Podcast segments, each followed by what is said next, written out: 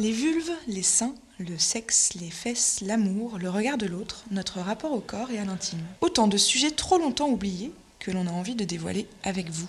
Bienvenue sur Pluriel Singulier, le podcast qui part à la rencontre de personnes du quotidien, prêtes à nous raconter leur expérience liée à un questionnement intime. Personnalité, amis, auteurs, autrices, voisins de métro, collègues, entrepreneurs, entrepreneuses, lovers. On écoute toutes les voix qui ont envie de nous partager leur histoire. Certaines font naturellement du bruit, d'autres sont plus discrètes. Mais chaque voix a ce quelque chose à apporter. Des envies, des peurs, des promesses, un savoir, des interrogations, une expertise. Alors, partons à leur rencontre Qu'est-ce que l'amour?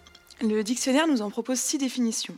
Du mouvement de dévotion à la passion, en passant par la tendresse et l'affection, l'amour parle d'attachement, de sentiments puissants qui nous dépassent et auxquels on succombe. Selon Roméo et Juliette, aimer c'est plus fort que tout, un sentiment à la fois démesuré et totalement flou qui nous fascine autant qu'il nous effraie.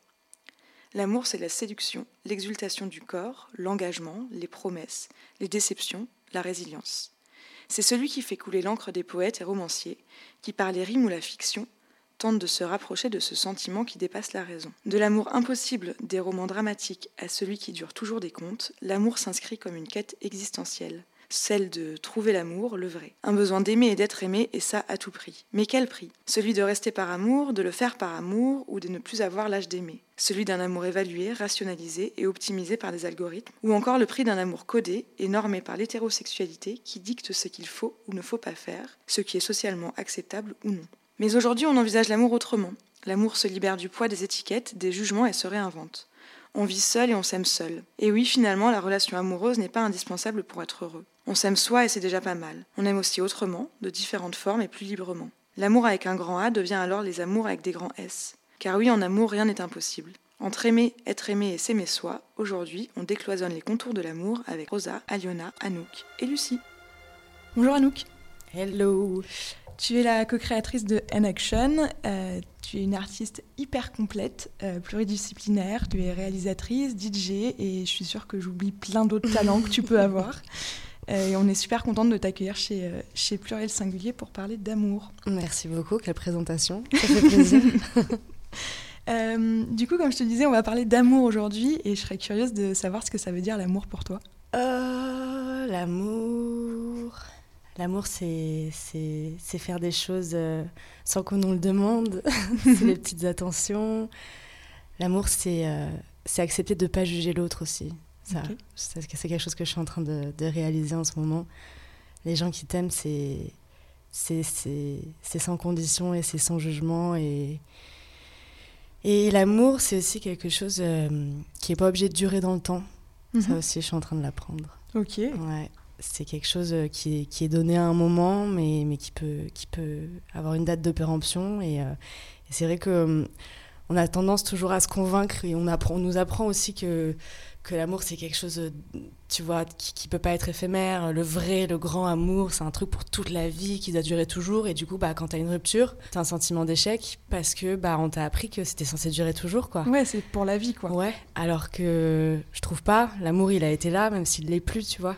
Et c'était quand même de l'amour. Donc euh, je pense qu'il y a des amours qui sont éternels, puis il y a aussi des amours qui se gagnent et qui se perdent, mais, mais qui, qui peuvent être tout, tout aussi forts, quoi. Donc euh, il y a un rapport à la temporalité, je trouve, dans le temps qui est. Enfin, la temporalité, je veux dire, dans l'amour, qui est souvent euh, mal expliqué, galvaudé. et, euh, un peu rêvé et voilà ce que je suis en train d'apprendre en ce moment Ouais, c'est qui- que- Et qui crée derrière des déceptions parce qu'on s'imagine un truc Bah ouais. pour toujours, quoi. ouais alors que c'est pas grave si ça dure pas C'est que c'était déjà très bien d'avoir ça à ce moment-là. ouais Quand tu as déposé ton, ton projet chez Nini Déco, tu nous as dit que tu t'étais donné un objectif dans la vie, c'était de, de faire en sorte de t'aimer toi. Mhm. Tu nous en parles un petit peu? Je me souvenais pas que j'avais dit ça. bah ouais, ouais. Bah, alors c'est marrant parce que du coup c'était il y a quand même plusieurs années et c'est fou parce que j'y avais pas du tout repensé. Et euh, ouais, je dois dire que la, la Anouk de l'époque avait pas tort. hein. On est toujours plus ou moins en accord. non, mais c'est vrai parce que s'aimer soi-même, c'est c'est un combat perpétuel, c'est un exercice perpétuel. euh, C'est comme euh, si tu veux être bon à la course à pied, il faut y aller régulièrement, quoi. Ouais. Et euh, du coup, là, c'est pas quelque chose de donné, je pense, c'est quelque chose qui, qui s'acquiert aussi et, et- et qui se travaille euh, comme un sport. Donc, ouais, s'aimer soi-même, une pratique régulière à entretenir. Mais justement, quand, euh, quand on, s'est parlé euh, il y a quelques semaines maintenant, quelques jours, je ne Mm. sais plus, euh, tu disais que tu avais un petit peu cette volonté d'avoir au fond de toi ta propre meilleure amie parce que, en fait, ta meilleure amie, elle te juge pas et que c'était bien aussi de soi-même de réussir à pas se juger. Ouais, mais en fait, enfin pour moi, c'est toujours comme ça que j'explique la confiance en soi en fait. La confiance en soi, quand, tu le prends littéralement, c'est un peu bête, hein, mais quand tu y réfléchis, c'est confiance et soi-même. Et hum, à qui on fait confiance dans la vie, c'est à nos amis, quoi. Et je trouve que tu as confiance en toi quand, tu te considères vraiment comme ton propre meilleur ami, quoi. Et c'est ça que j'essaye de faire avec, moi-même, quoi. J'essaye d'être la personne sur qui je peux compter, en fait. Et du coup, perdre confiance en soi. Quand est-ce qu'on perd confiance en soi? C'est c'est quand on se déçoit soi-même, quand on remplit pas un objectif, quand on remplit pas un critère, quand, euh, quand on s'oublie. Et c'est un peu la même chose avec un ami, quoi. Quand est-ce qu'on perd confiance en son ami C'est quand il nous déçoit, quand il n'est pas là au rendez-vous. Et c'est un peu ça, quoi. C'est. euh, pour avoir confiance en soi, il faut répondre présent pour soi-même et euh, comme un ami peut le faire, quoi. Donc vraiment essayer de d'avoir cette espèce de jeu de rôle dans ta tête euh, entre Ouais. Ok euh, qu'est-ce que ma meilleure amie dirait ok bah elle est au sein de moi et donc Ouais. euh, ça va bien se passer quoi Ouais, c'est ça. et justement sur ça tu parlais aussi de l'importance de, de savoir être seul avec soi et Mm. d'apprendre à, à supporter la solitude même pas forcément le supporter mais bien la vivre la- être ok avec ça Ouais. comment t'as fait? Pour, euh, pour être ok avec ça Hum, bon, je pense que bon déjà moi j'ai toujours euh, personnellement j'ai toujours été quelqu'un d'assez solitaire. Mhm. C'est quand même assez paradoxal parce que j'ai évolué dans des milieux artistiques qui sont bourrés de monde, que ce soit dans la musique ou dans le cinéma, on est constamment entouré de personnes. En fait j'ai besoin de, de moments de solitude pour recharger, pour être bien avec les gens. Et, euh, et ces moments de solitude là je les chéris parce que euh, ils m'aident à être meilleur quand je suis avec les autres.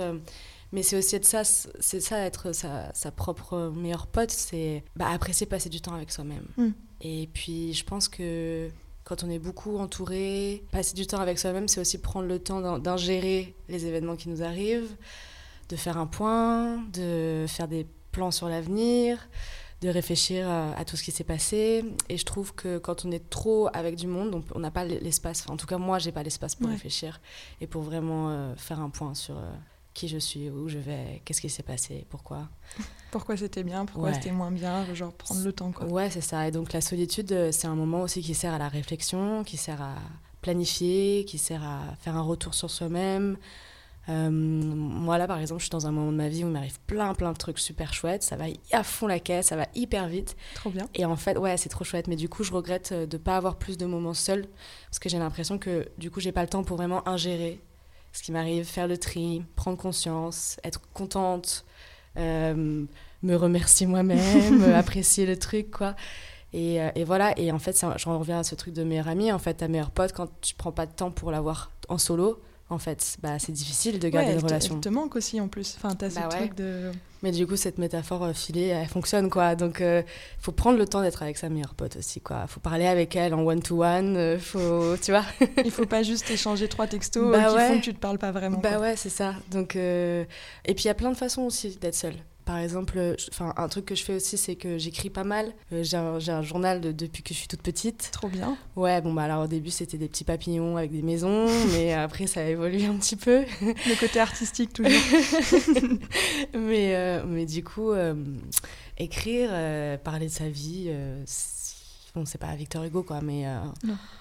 Euh, mais on, on- on écrit sur sa vie et on est tout seul quand on le fait, et du coup, on, a une réflexion aussi sur, sur ce qui se passe et on dialogue avec soi-même. Je trouve que écrire, c'est une façon de dialoguer avec soi. Et, euh, et c'est des trucs pour toi, avec toi-même, qui serviront à personne, qui seront jamais vus, jamais relus, voire. J'aime bien aussi marcher, marcher dans, dans la rue solo, pas écouter de musique, rien du tout, juste toi tout seul, tu marches. Voilà. Ouais. Donc il y, a- il y a plein de façons d'être d'être solo et de se retrouver avec soi-même et, et de faire le point. euh, voilà, c'est des, pratiques que j'apprécie. Tu disais aussi que tu as développé un, quelque chose autour du toucher et du coup du, du skincare, que c'est quelque chose qui t'avait fait beaucoup de bien alors qu'avant c'était pas forcément important pour toi? Ouais, bah alors j'ai une de mes meilleures copines qui s'appelle Hermine et qui est euh, une, une fan absolue et une, une grande connaisseuse de skincare. Et c'est vrai que moi, jusqu'à assez récemment, je prenais pas tellement soin de ma peau. euh, Et, euh, donc elle m'a fait découvrir tout ça en fait. Et, au départ, moi je trouvais que c'était vachement une contrainte en fait euh, de se laver le visage, mettre trois crèmes, euh, trois huiles, quatre machins, le gua sha et compagnie. C'était super, une contrainte pour moi. Puis je trouvais que ça coûtait cher, machin. Et puis euh, j'ai, grâce à une idée d'ailleurs, eu des produits que j'ai découverts, faits par d'autres co-créatrices. Donc euh, ça m'a rapproché un petit peu de, du, du, soin de soi et du soin de sa peau. Et grâce à, à ma copine, euh, euh, j'ai, mis en, j'ai mis en place une skincare. Et en fait, aujourd'hui, j'y prends vachement de plaisir parce que justement, le matin et le soir, j'ai mon petit moment à moi devant la glace où vraiment je prends soin de moi en fait. Et, euh, et ça me rappelle des exercices qu'on faisait en, en maternelle. Euh, le matin, on avait un truc euh, où c'était un peu pour nous réveiller. Okay. Et donc, on devait faire des exercices. où on faisait genre. Ok. Où, tu vois, on se massait la peau, on se touchait le nez, on se grattait le front et tout. Et je me souviens que c'était des exercices qui étaient vraiment destinés à nous éveiller, à nous réveiller, à nous mettre en place pour la journée. Et donc, ça crée un, un rapport à, à, ton propre corps, en fait, euh, que je trouve hyper intéressant. Et je retrouve un peu ça dans la skincare, ouais. quoi.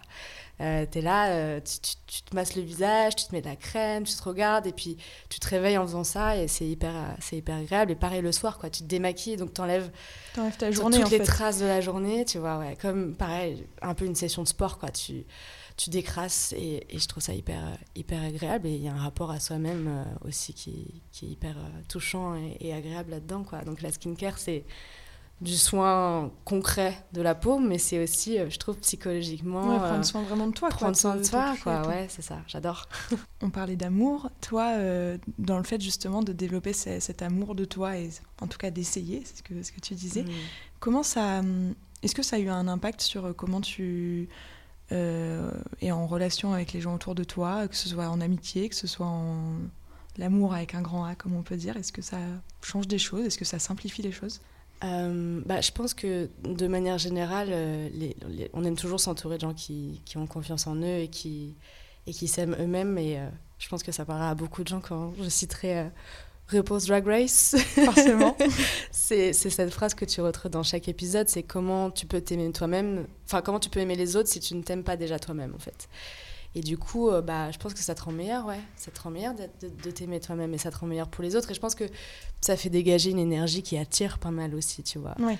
Euh, et je sais que, bon, fatalement, moi, je me retrouve souvent euh, à être la personne qui tire dans mon entourage, quoi. Je tire mes potes, je tire pas mal de gens autour de moi, mais c'est aussi une question de personnalité. Et, et, je pense que, bah ouais, quand tu rencontres quelqu'un qui est, qui, qui est droit dans ses bottes et qui est solide, bah t'as envie de l'accompagner, quoi, t'as envie de le suivre. Et je pense que c'est une qualité, en tout cas, que, que j'aime chez moi et, et qui m'aide beaucoup dans la vie, mais qui m'aide aussi dans mon travail. Oui, j'allais t'en parler, justement, ouais. ça doit forcément t'aider. Ouais, ouais, carrément. Bah, je pense que être réalisatrice, déjà, être une femme réalisatrice, c'est compliqué.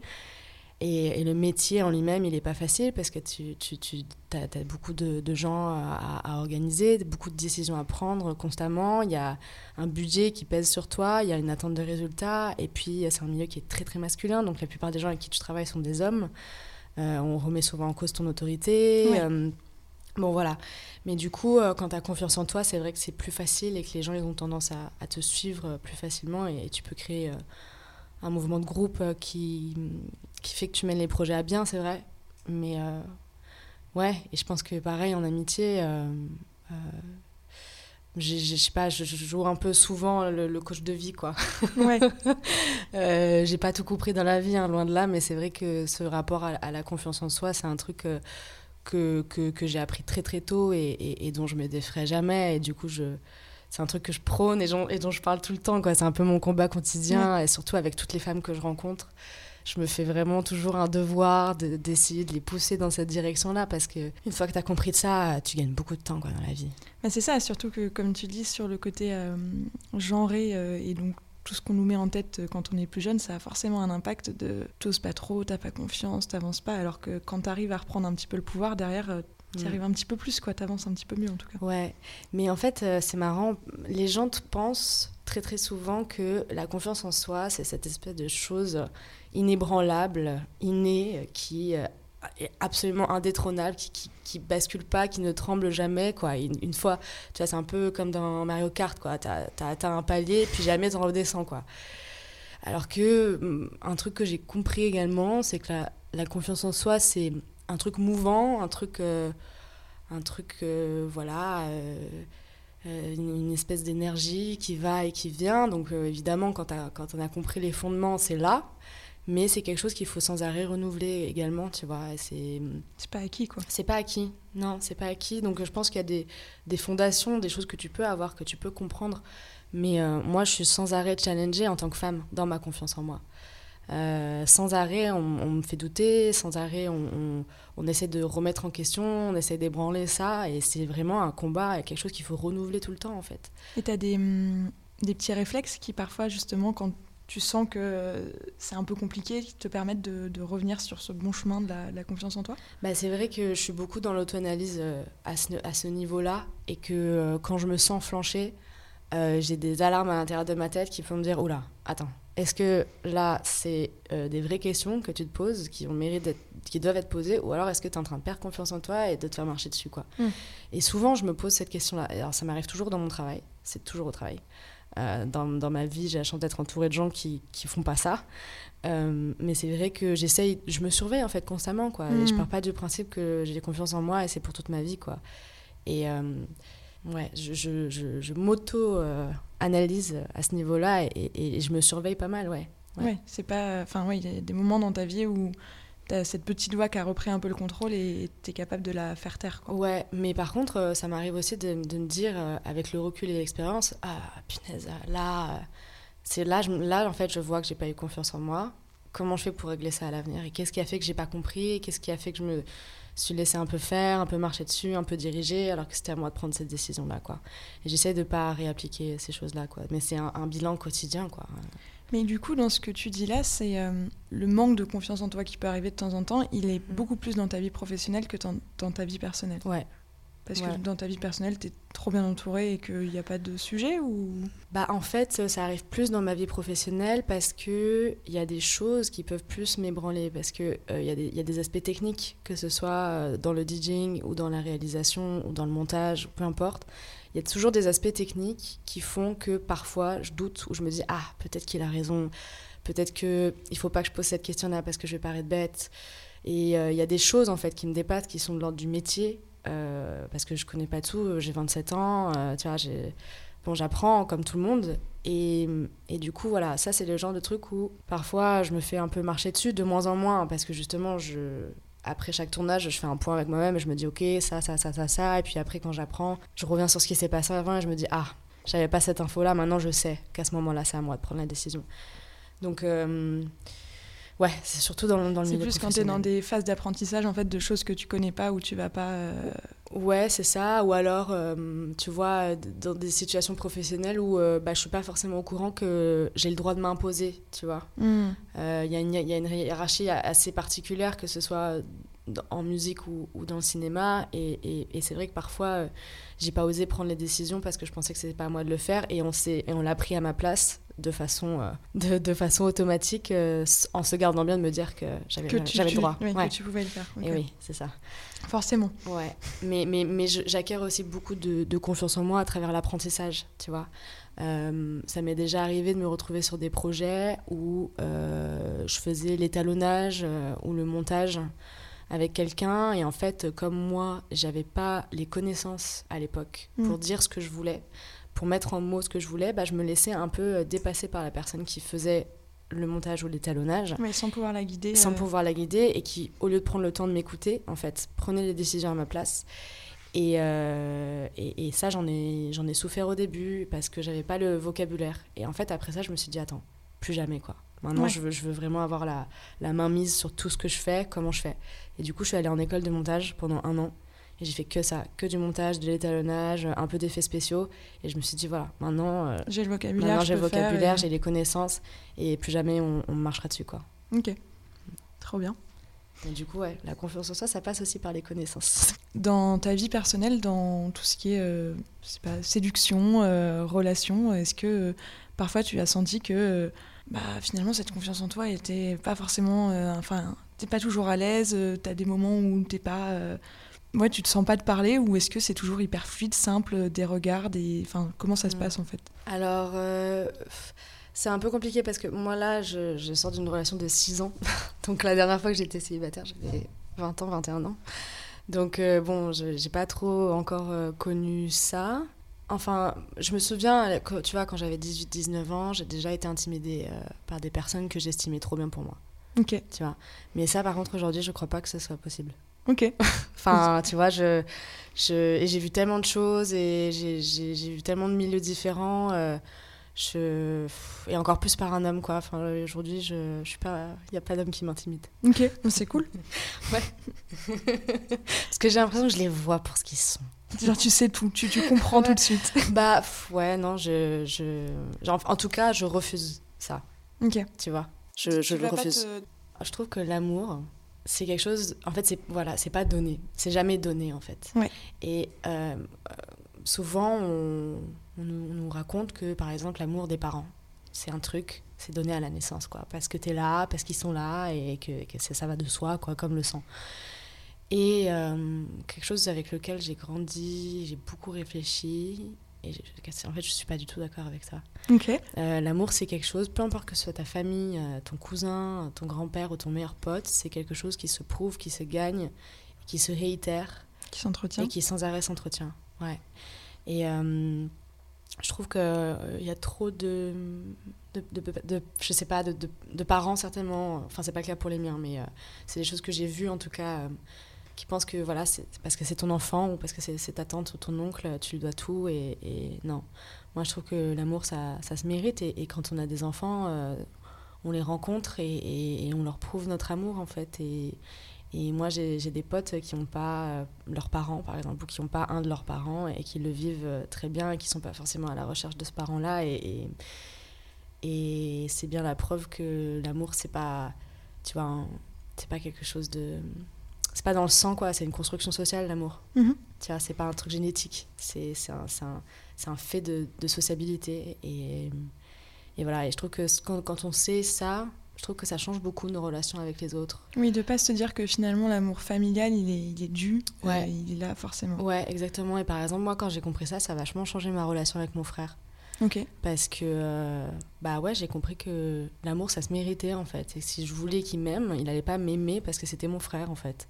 Et qu'il me devait cet amour. Moi, je- j'essaie de le mériter, son amour à mon frère. Et du coup, ça t'a permis de créer des relations beaucoup plus construites avec ton Bah ouais. frère, euh, pas juste de je suis ta sœur et Bah ouais, c'est ça. Ouais. Et puis, du coup, euh, euh, moi, j'ai pas envie euh, qu'il me doive des choses parce que je suis sa sœur. J'ai envie qu'il qu'il fasse les choses euh, parce qu'il en a envie et parce qu'il m'aime. Mais du coup, ça, je dois le mériter et vice-versa, quoi.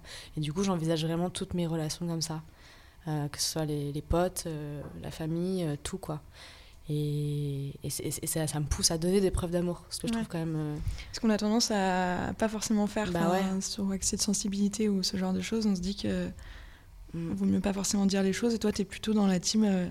Euh, ouais, ouais, faut, faut le dire. dire, Faut dire, bah faut ouais. dire, faut on- montrer, faut. bah ouais, on dit toujours quand ça va pas et euh, bah ouais, c'est ça. On dit toujours quand ça va Ouais. pas, mais et quand ça va, on dit pas quoi. Et du coup, euh, comment les autres ils vont savoir que tu les aimes si tu leur dis pas Oui, quoi? C'est bête, du- hein. ouais, partir du principe que les gens savent, c'est faux en fait. Enfin, c'est bien de, de le montrer. Ouais, c'est ça. Et encore plus en- dans la famille, je trouve. Euh, Clairement. Partir du principe que parce que t'es né et que t'as le même sang et le même nom de famille, c'est pas suffisant, je trouve. Mm. Bah, surtout à- en, en vieillissant, parce que quand, tu vis avec euh, ta fratrie, avec tes parents, forcément, tu as des interactions au quotidien, mais quand tu commences à créer ta propre vie, forcément, on Ouais. peut tendance parfois à oublier euh, les appels, euh, de se voir. euh, Bah, c'est ça, en fait. Et quand, euh, quand, quand tu t'en vas de, de chez toi, si avant de partir, t'as pas créé une vraie relation avec tes parents, avec tes grands-parents, avec ta fratrie, bah qu'est-ce qui reste, tu vois? Il reste rien. T'es obligé de rien, donc il reste rien, tu vois. Et donc, euh, enfin, ouais, je trouve que l'amour, ça, ça se mérite et ça se travaille, quoi. Donc tu es une solitaire, mais qui veut créer des vrais liens euh, qui s'entretiennent avec Mhm. les gens autour de toi. Bah oui, mais je pense que je fais ça aussi parce que j'ai envie qu'on me dise qu'on m'aime aussi, tu vois. y si on histoire de- psychanalyse un peu le truc. Il y a une histoire de réciprocité. Bah oui, bah oui, Forcément. évidemment. Enfin, oui, tu peux pas te plaindre que personne te dit euh, que tu que t'aimes si toi tu, tu dis à personne que tu l'aimes, tu vois. Mhm. C'est non, ça, ça, ça fait du sens hein, quand on le dit comme ça. voilà. Donc dites-moi que vous m'aimez, s'il vous plaît. on te le dira. Il y a une question qu'on qu'on pose à toutes les personnes qui viennent chez Pluriel Singulier et qui, qui est importante pour nous. Euh, ça veut dire quoi l'intimité pour toi, Anouk? Euh, bah, il y a l'intimité avec l'autre, avec les autres, et il y a l'intimité avec soi-même. Je pense qu'il y a, enfin, pour moi, il y a plusieurs degrés d'intimité. La première, c'est avec soi-même. Euh, c'est un truc euh, qui arrive dès que tu nais, quoi. Et il y a un rapport, encore une fois, on y retourne à la solitude. Mhm.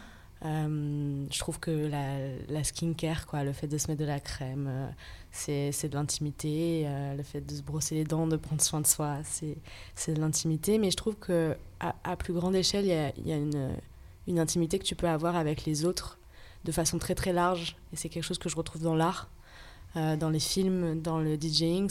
Il y a une intimité qui se crée avec les gens quand tu partages de la musique et quand tu partages, tu vois, un film que tu as fait ou quoi. Euh, par exemple, euh, il y a deux semaines, euh, je jouais au festival à Rock avec un, un, artiste que j'accompagne sur scène qui s'appelle Anaël et pour qui je suis DJ. Mhm. Donc c'était une scène énorme, quoi. Il y avait 4000 personnes devant nous, quoi. C'était incroyable. Et, et c'est fou parce que j'ai vraiment euh, sur certains passages du show qui duraient une heure, j'ai vraiment ressenti une intimité avec les gens à certains moments, tu vois. Des, moments particuliers où, la musique, enfin la, la, lumière, elle est sur, sur le public et tout à coup, tu aperçois un visage et tu dis, tu vois, il y a un truc qui circule et là, il y a une intimité incroyable qui se fait parce que à ce moment-là précis, tu as tous ces gens-là qui entendent le même truc que toi, qui sont concentrés sur la même chose. Mm. Ça, ça, fait une espèce de condensé d'énergie et on est tous euh, au même endroit, au même moment. De ouais. qui se crée. Quoi. Ouais, et il y a une intimité folle en fait là-dedans. quoi. Et je trouve que c'est pareil quand tu regardes un film, euh, un film dans lequel tu te reconnais. Mm d'un coup, tu sens une connexion avec la personne qui l'a fait ou le comédien qui joue dedans, quoi. Et, c'est pour ça qu'on a des films préférés, tu vois. C'est pour ça qu'on a des chansons préférées, parce qu'il y a, y a, ce truc-là intime où on connecte à un niveau humain euh, qui, qui dépasse l'entendement, quoi. Et c'est pour ça qu'on aime l'art, parce que ça, ça, nous permet de nous connecter, euh, de faire des liens avec le reste de la planète, peu importe la langue, peu importe l'origine. Voilà, et ça, c'est un, aspect de l'intimité euh, planétaire, quoi, que, que j'adore et que j'adore et qui est complètement désarçonnant et, et, et, effrayant et en même temps magnifique. Ouais, qui est, qui est pas vraiment euh, sur lequel tu peux pas vraiment mettre de mots en plus. Enfin, c'est, ça se vit quoi. Non, ouais, et c'est pour ça que je suis hyper heureuse de pouvoir vivre ce genre d'expérience quoi. C'est, c'est, c'est absolument fabuleux. Euh, je pense que ouais, et encore plus en concert en fait, parce qu'il y a un truc direct. Euh. Ouais, tu vois les gens en face de toi. Ouais. Ouais, Et puis, ouais, c'est, c'est le, le, le, pouvoir en fait de, de, se concentrer au même endroit, au même moment, sur la même chose et de vivre cette expérience ensemble. Et je trouve que c'est un peu la même chose euh, quand tu vas à l'église. Alors moi, je ne suis pas du tout... Euh, enfin, je viens d'une famille musulmane. Mais un jour, je faisais de la radio avant, euh, quand j'étais à la fac, et donc pour un, sujet de philo qui était la musique. Je suis allée dans une église protestante. parce que je voulais écouter du gospel et, je voulais écouter la, musique qu'on fait dans, dans, les églises protestantes. Et, et, j'ai ressenti cette espèce de, de, communion en fait autour de la mm. musique. Et pareil une intimité euh, complètement incroyable quoi. Et je me suis dit c'est la même chose que dans les concerts. C'est la même chose que dans les clubs. C'est la même chose que tu vois quand tu vas dans un festival. Ces espèces d'événements humains euh, immenses où, où, tout le monde est là réuni au, milieu de la musique. Et, et, là tu as l'impression que tu touches Dieu quoi. Mm. c'est c'est oui, tu as le cœur de tout le monde qui est un peu ouvert et tu ressens c'est ça, et on euh, vibre tous sur la même euh, fréquence. Puis tu vois, tu es dans un festival, tu te tournes, tu croises le regard de ton voisin. Tu le connais pas, mais tu, tu le connais pas, mais tu souris, quoi. Et on est tous ensemble et il y a ce truc fou euh, dans lequel on embarque. Et c'est une chanson qui dure trois minutes, mais c'est pas grave, quoi. Et à ce moment-là, il y a une espèce de vérité universelle qui émane. Et tu te dis, waouh, ouais. l'art pur, quoi. Trop bien. L'intimité planète Terre, elle est là. Et du coup, comment tu as réussi à trouver cette confiance en toi qui t'accompagne aujourd'hui au, quotidien Alors, moi, j'ai eu la chance d'avoir un, père euh, qui m'a éduquée comme ça aussi. Mhm. Euh, bon, je pense que je suis née, je, savais déjà où j'allais, mais euh, pour rajouter à, tout ça, j'ai mon, père qui nous a éduqués, mon frère et moi, à déjà première chose très importante, ne jamais se comparer. Et en fait, à chaque fois qu'on se comparait ou qu'il avait l'impression qu'on se comparait, vraiment, il s'énervait. quoi. C'était interdiction formelle de se comparer à qui que ce soit, à quoi que ce soit. Euh, je me souviens, enfin, par exemple, euh, je sais pas, j'avais une note pourrie en physique, euh, chimie, je rentrais, je lui disais, ouais, mais la moyenne de classe, elle est à 6. il me dit, non, mais je, je n'en ai rien à faire, Anouk. Ce qui m'intéresse, c'est note à toi, c'est pas celle des mm. autres. Arrête de te comparer, ça m'intéresse pas. Et c'était ça partout dans le sport, dans la vie, dans tout, quoi, que ce soit en négatif ou en positif. Quoi. Donc il y avait ça. Et euh, il nous a appris aussi à, à, jamais rien se refuser, en fait. À jamais, euh, à toujours partir du principe que tout nous était accessible et qu'on avait le droit à tout, quoi. Et c'est pour ça que, si on le voulait, en tout cas, si on se donnait les moyens, on pouvait avoir accès à tout dans la vie. Et euh, bon, c'est comment il nous a inculqué ça, je sais pas trop, quoi, à force de, rabâcher, de nous, de, nous, en parler, de nous corriger quand on, quand on se, se descendait. Euh, mais du coup, moi, j'ai vraiment grandi en, ayant cette idée-là que si je voulais croquer le monde, je pouvais, quoi. Ouais. Et du coup, je me suis jamais refusée. Et j'estime que j'ai droit au meilleur, quoi. Ça paraît bizarre et, prétentieux de dire ça, mais par exemple, à l'école, j'ai toujours été euh, travailleuse, mais j'étais pas la meilleure de la classe, tu vois. Je J'étais pas, pas dernière, mais j'étais dans les dix premiers, tu vois, ce qui est quand même raisonnable. Très bien, oui. Et mais pourtant, euh, j'ai fait des choix euh, scolaires comme si j'étais la première de la classe, quoi. Je me suis rien refusé, c'est-à-dire que j'ai voulu la meilleure prépa, alors que mes profs me disaient que j'avais pas le niveau pour y aller. Ensuite, j'ai voulu passer les plus grands concours. Euh, j'ai toujours voulu le meilleur, mais en restant réaliste, c'est-à-dire que j'ai toujours travaillé pour ça. Ouais. Mais euh, je me suis jamais dit que j'avais pas le droit à avoir accès à ça. Oui, tu as, tenté et, parfois ça a marché, parfois pas, j'imagine. Ouais, mais au moins tu as essayé d'avoir euh, ce que tu voulais, ouais. sans voir à la baisse les choses. Ouais, c'est ça. Et du coup, comme il nous a appris qu'on avait le droit à tout si on travaillait, bah du coup j'ai appliqué ça dans toute ma vie et, et c'est ça aujourd'hui qui fait que j'ai pas peur de prendre des risques, tu vois, et de, et de tenter des choses et, de, de rater des trucs aussi, quoi. Donc euh, je pense que c'est surtout grâce à ça que j'ai commencé à avoir confiance euh, en moi et je dirais en vrai, euh, je crois que mon frère il est pareil maintenant. Il faudrait peut-être que je demande à mon père d'écrire la formule. ouais, pour bah, la, partage. Ouais, je pense c'est important. la déposer, à vendre. mais en tout cas, ouais, rien se refuser et toujours y croire en fait. Merci à nous. Avec grand plaisir.